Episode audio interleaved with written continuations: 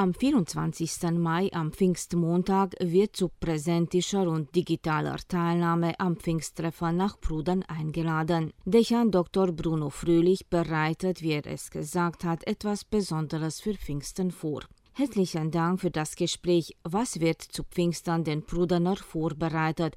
Es ist in der Tat äh, ein ganz neues Format, welches wir jetzt hier ausprobieren wollen. Wir haben ja im letzten Jahr alle äh, uns umstellen müssen in irgendeiner Weise. Die evangelische Kirche hat eben auch sehr stark auf Online-Medien gesetzt äh, in der Gottesdienstgestaltung. Im letzten Jahr 2020 äh, ist unser Pfingsttreffen in Bruden ganz ausgefallen, weil ja damals noch der Notstand in Rumänien galt. Jetzt wollen wir halt diese Variante probieren, dass halt Leute zum Gottesdienst kommen können. Es werden sicher nicht so viele sein oder auch so viele kommen können wie in den letzten Jahren.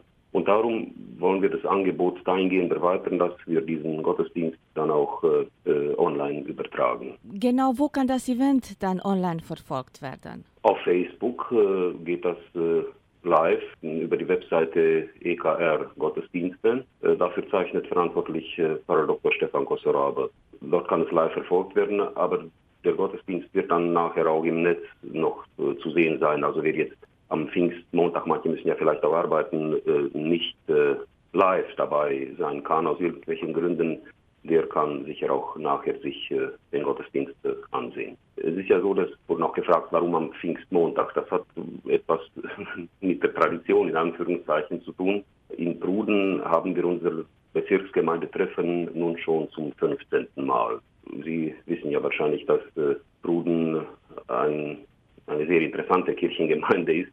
Dort äh, ist die evangelische Gemeinde nach der Wende erloschen. Es gab also oder es gibt vor Ort äh, keine evangelischen Siebenbürger Sachsen mehr. Aber dann hat eine Gruppe aus dem Freistaat Sachsen, aus Zwickau, Pfarrhaus und Kirche übernommen. Äh, das sind die Leute um Harald Netzold, der leitet ein Freizeit- und Begegnungszentrum neben Zwickau, die sogenannte Lutherhöhe, und hat nach ähnlichem Modell diesen Komplex hier mit Pfarrhaus, das wir jetzt Lutherhaus nennen, und Kirche umgebaut. Und äh, das sind kirchlich sehr gebundene Leute, die haben sich, nachdem die Möglichkeit, die eröffnete, bei uns eine zweite Mitgliedschaft in der Kirche zu erwerben, sind die bei uns Kirchenmitglieder geworden und sind auch regelmäßig da, hauptsächlich zu den Hochfesten, Weihnachten, Ostern, Pfingsten. Und äh, so haben wir uns äh, gedacht, dass wir, wie gesagt, das war noch im Jahr 2000 sechs, wenn ich mich gut erinnere, ja, denn es sind seit damals 16 Jahre vergangen, letztes Jahr ist ausgefallen, also zum 15. Mal, äh, dass wir dort äh, unseren Bezirksgemeindetag halten. Das heißt also am Pfingstmontag wird in unseren Gemeinden im Schäßburger Bezirk bis nach sächsische Regeln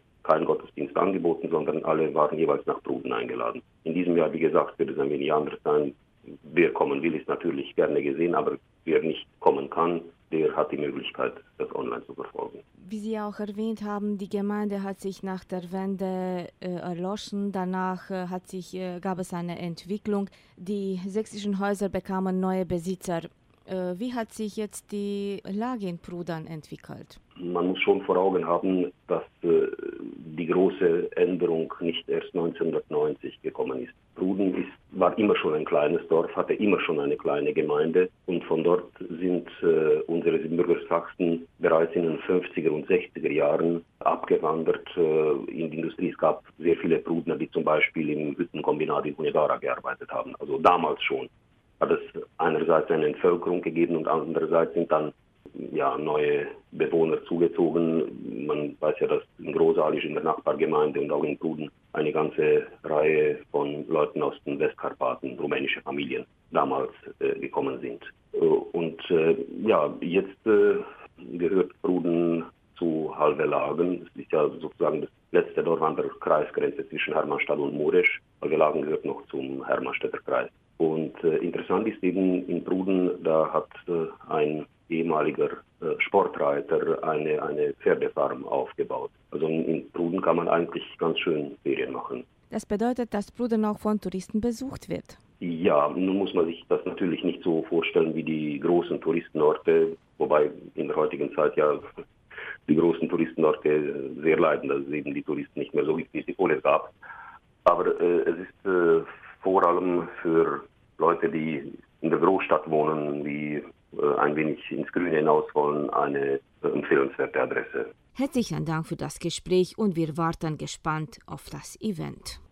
Vielen herzlichen Dank. Das nehmen wir gerne so an und äh, an Zuhörerinnen und Zuhörer von Radio Neumarkt wünschen wir alles erdenklich gute, frohe, gesegnete Osterzeit.